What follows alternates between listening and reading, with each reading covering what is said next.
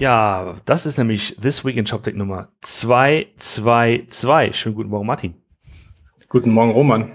Ja, und ähm, besondere, besondere Zahl, besondere Meldung heute, oder? Oder gestern? Gestern kam es raus. Gestern Abend, genau. Gestern also, Abend. Gestern wo Abend. fangen wir an? Ähm, gestern kam die Nachricht, äh, also wir hatten ja, äh, lass mich vielleicht noch ein, zwei Schritte zurückgehen. Wir hatten ja schon ein, zwei Mal darüber diskutiert, dass wahrscheinlich irgendwann es nochmal eine Finanzierungsrunde für Spriker geben sollte. Ähm, auch wenn sie selber gesagt haben, sie sind immer profitabel, aber die Wahrnehmung war schon, naja, wenn sie jetzt nochmal ein Turbo einlegen wollen, dann müsste es wahrscheinlich nochmal Geld geben. Die letzte Finanzierungsrunde ist auch schon ein Weilchen her, jetzt muss ich nochmal ganz genau gucken, die war im Februar 2018, also wir reden jetzt hier von fast drei Jahren. Also es ist immer natürlich ein Unterschied, ne, wann so eine Sache geclosed ist, also wann das Geld da ist und wann sowas announced ist. Aber wenn wir, wenn wir mal mitteln ne, und sagen, äh, Abstand war in etwa gleich, ähm, dann ist, sind es fast drei Jahre, also äh, zwei Jahre und zehn Monate, die jetzt zwischen diesen beiden Runden liegen. Das ist schon relativ lang eigentlich für eine, äh, für, für, eine, für eine nächste Venture-Runde. Normalerweise hat man eher so einen Rhythmus von anderthalb bis zwei Jahren, äh, wenn man halt so ein, so ein, so ein, so ein stark wachsendes äh, Thema hat. Ähm, normalerweise hat man aber auch äh, äh, andere Summen im Spiel. Also die letzte Runde war 22 Millionen US-Dollar. Ich beziehe mich jetzt mal immer auf US-Dollar. Die Runde, die jetzt Spriker gestern angekündigt hat, sind äh, phänomenale, das kann man nicht anders formulieren, 130 Millionen US-Dollar. Das ist ziemlich viel, um es mal ganz simpel zu sagen.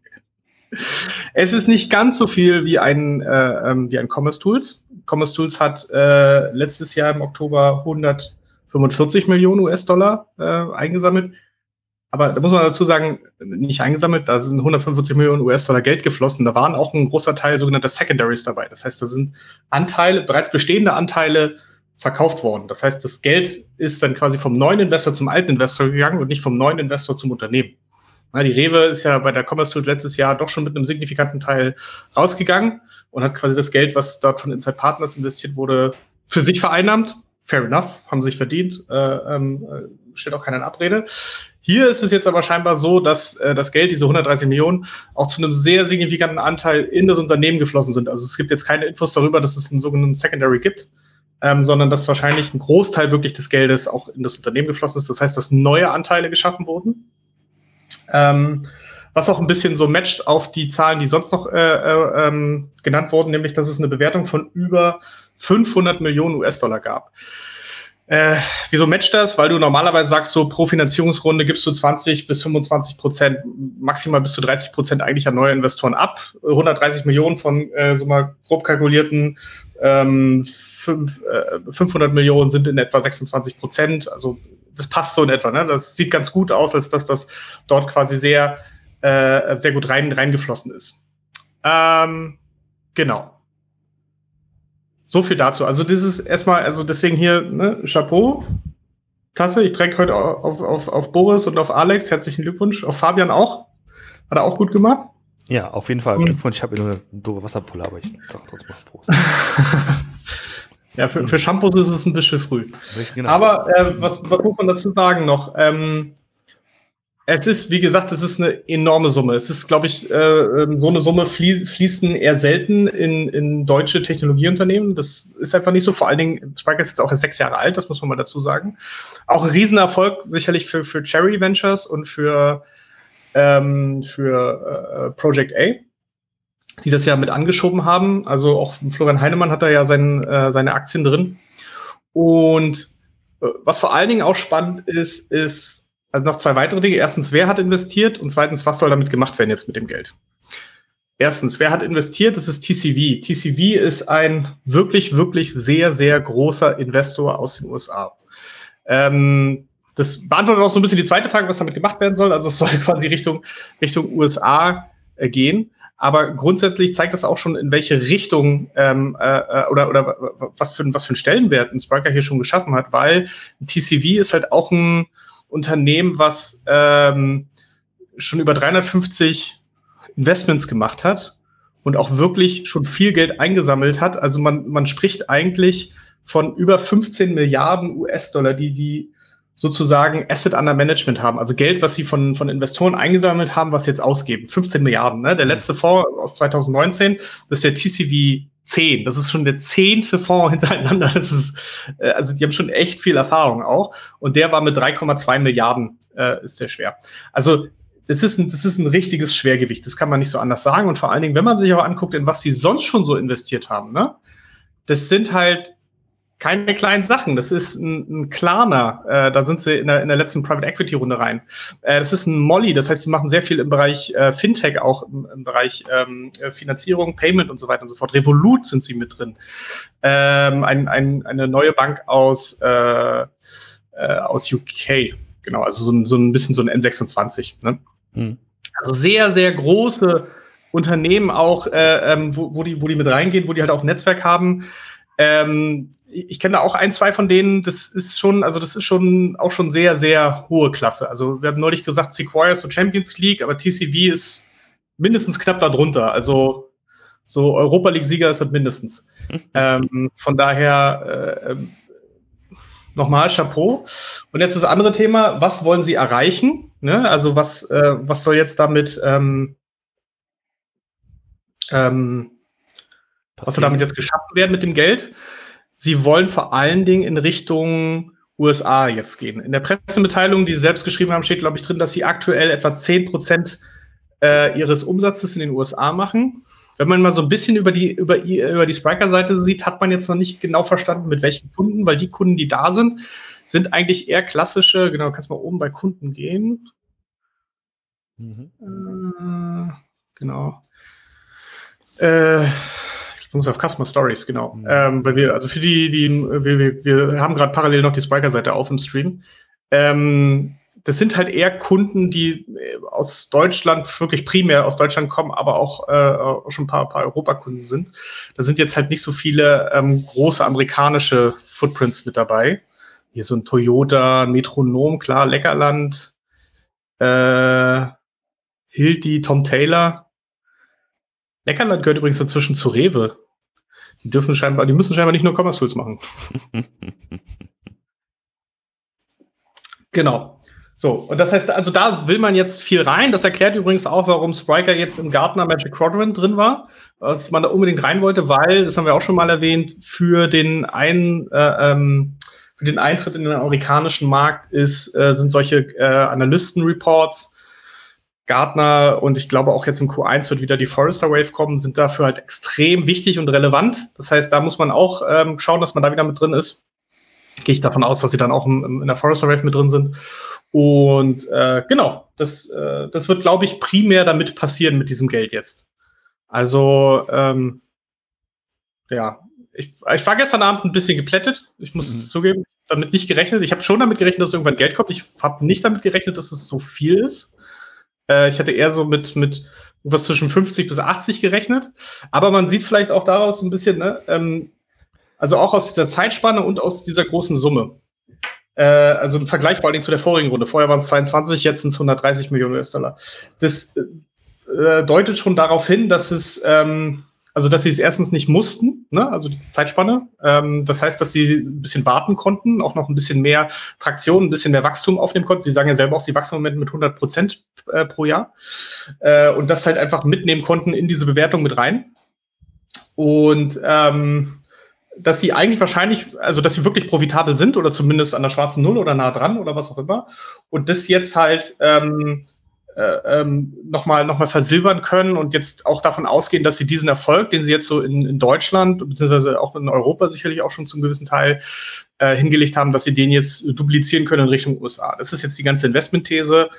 Und wenn es so weitergeht, ne, immer hätte, hätte Fahrradkette, könnte man schon davon ausgehen, dass du in zwei Jahren äh, machst du entweder nochmal eine große Runde, äh, um dann vielleicht nochmal den asiatischen Markt anzugehen. Das ist ja das, was, wo, wo, wo Commerce Tools gerade hinfährt. Ähm, das heißt, dass, äh, dass man viel in Richtung Singapur und, und, und Australien und so weiter hingeht und äh, dass da jetzt halt was passiert. Hm. Also das könnte dann noch mal in zwei Jahren der Fall sein oder ein großer oder dann schlägt doch schon jemand zu. Das könnte halt auch sein. Äh, wenn wir jetzt mal so ein bisschen äh, äh, die, die, die Investoren sich beiseite lassen und mal, mal kurz zurückblicken und mehr so auf die Technik. Wir wissen ja, äh, das Unternehmen ist sechs Jahre alt, damals ging es ja los. Mhm. Ähm, ich glaube, glaub, als Auskopplung aus, ähm, aus, aus Project A die Grundidee, dass man halt Frontend, Backend trennt, letztlich eine PHP-Applikation, ähm, äh, glaube ich, ein einfach letztlich eine Symphony-Applikation, die man so getrennt hat mit ist es Eve und Bob und Alice und Z und Alice und Bob und Steve und Z. Also, ne?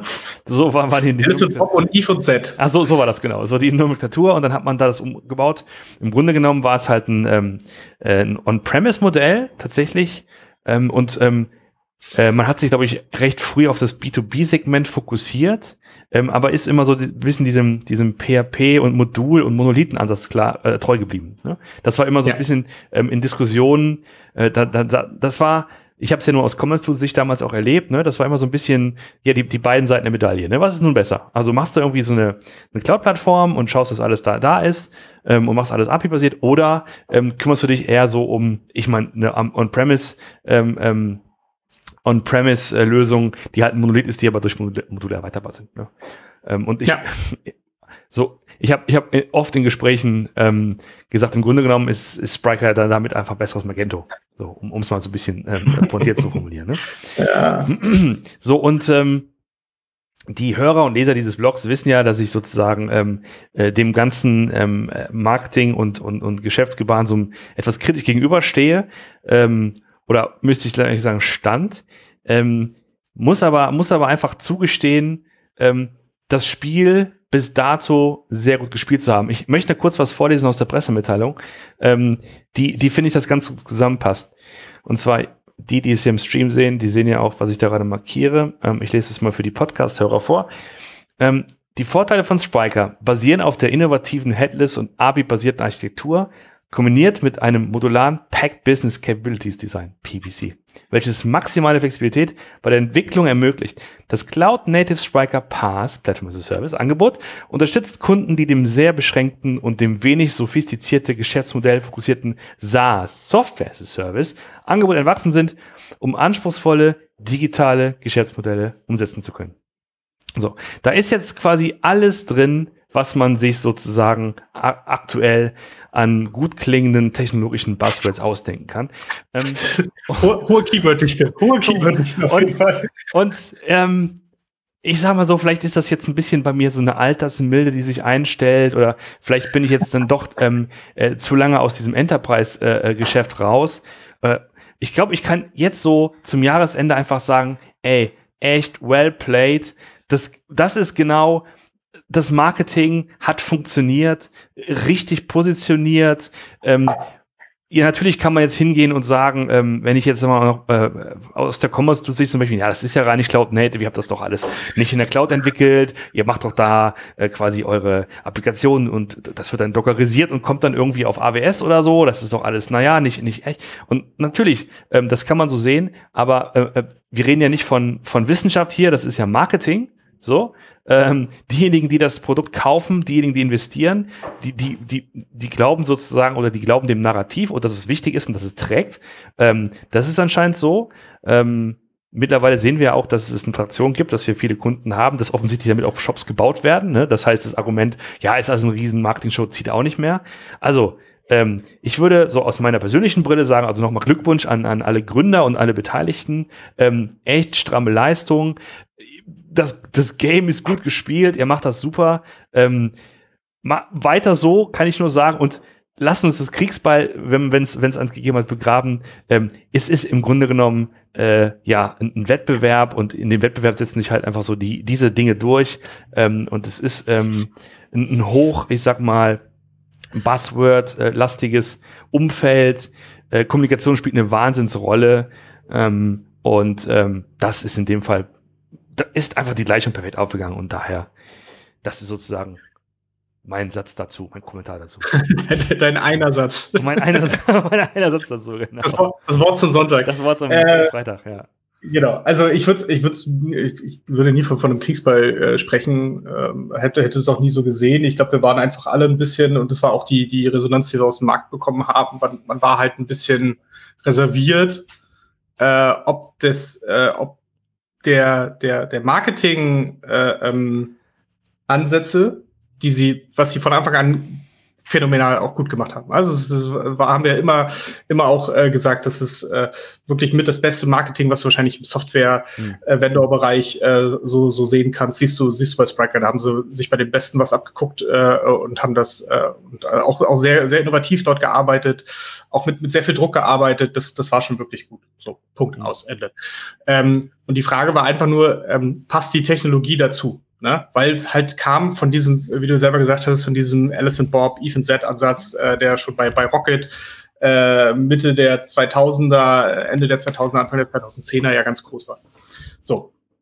Und das war, das war halt die Frage, kann dieser, dieser technologische Ansatz, dem das, auf dem das alles fußte, dass sie sicherlich weiterentwickelt haben, das äh, muss man ja auch dazu sagen, ist ja, man ist ja da nicht stehen geblieben, hm.